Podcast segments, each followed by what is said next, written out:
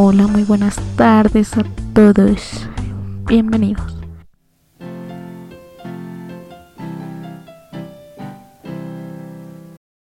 El día de hoy solamente vamos a leer un texto de el libro Molinete del Tiempo de la autora Berta Balestra.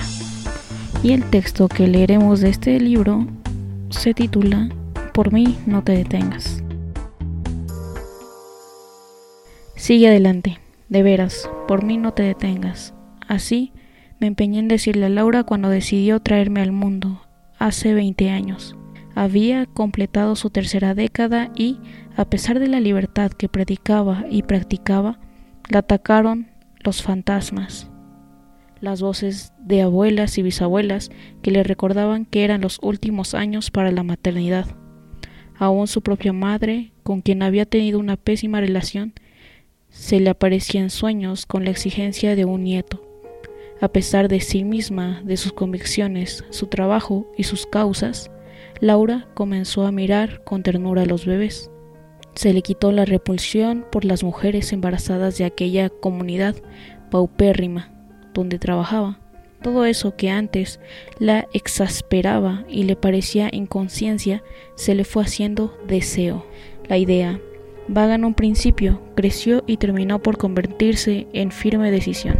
Todavía era yo, células sin fecundar, pero cuando la pillaba meditando sobre los problemas que una mujer como ella tendría al traer al mundo a un chico sin padre, yo le gritaba desde dentro, dale, por mí, no te detengas.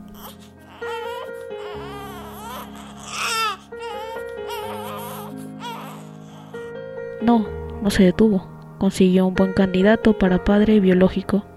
Nunca lo conocí, pero he visto fotografías.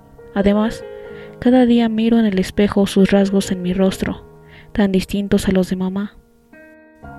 A él no tuve que decírselo.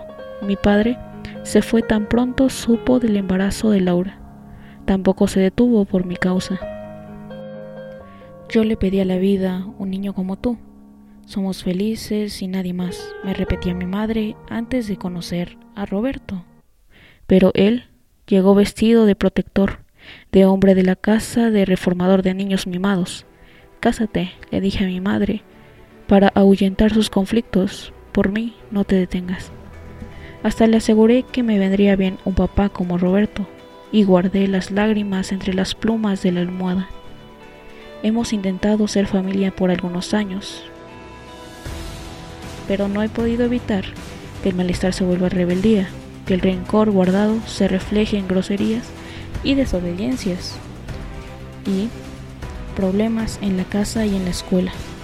Y tampoco le digo nunca a Laura cuánto la quiero. Hoy la pasé mejor que nunca con los cuates. Creo que jamás me había reído tanto. Olvidé por completo a Roberto, las matemáticas, a la chava que no me pela, ni su nombre recordaba, menos la hora o cuántas chelas me había tomado ya. La sentí cuando salimos y me pegó el aire. Córrele, güey, ya es tardísimo. Me va a matar mi jefe, me gritó Juan. Y traté de correr, pero no podía. Ahí voy. Por mí, no se detengan, alcancé a decirles.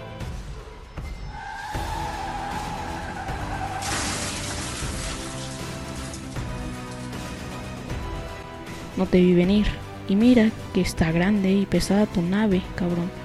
Pero se te olvidó prender las luces.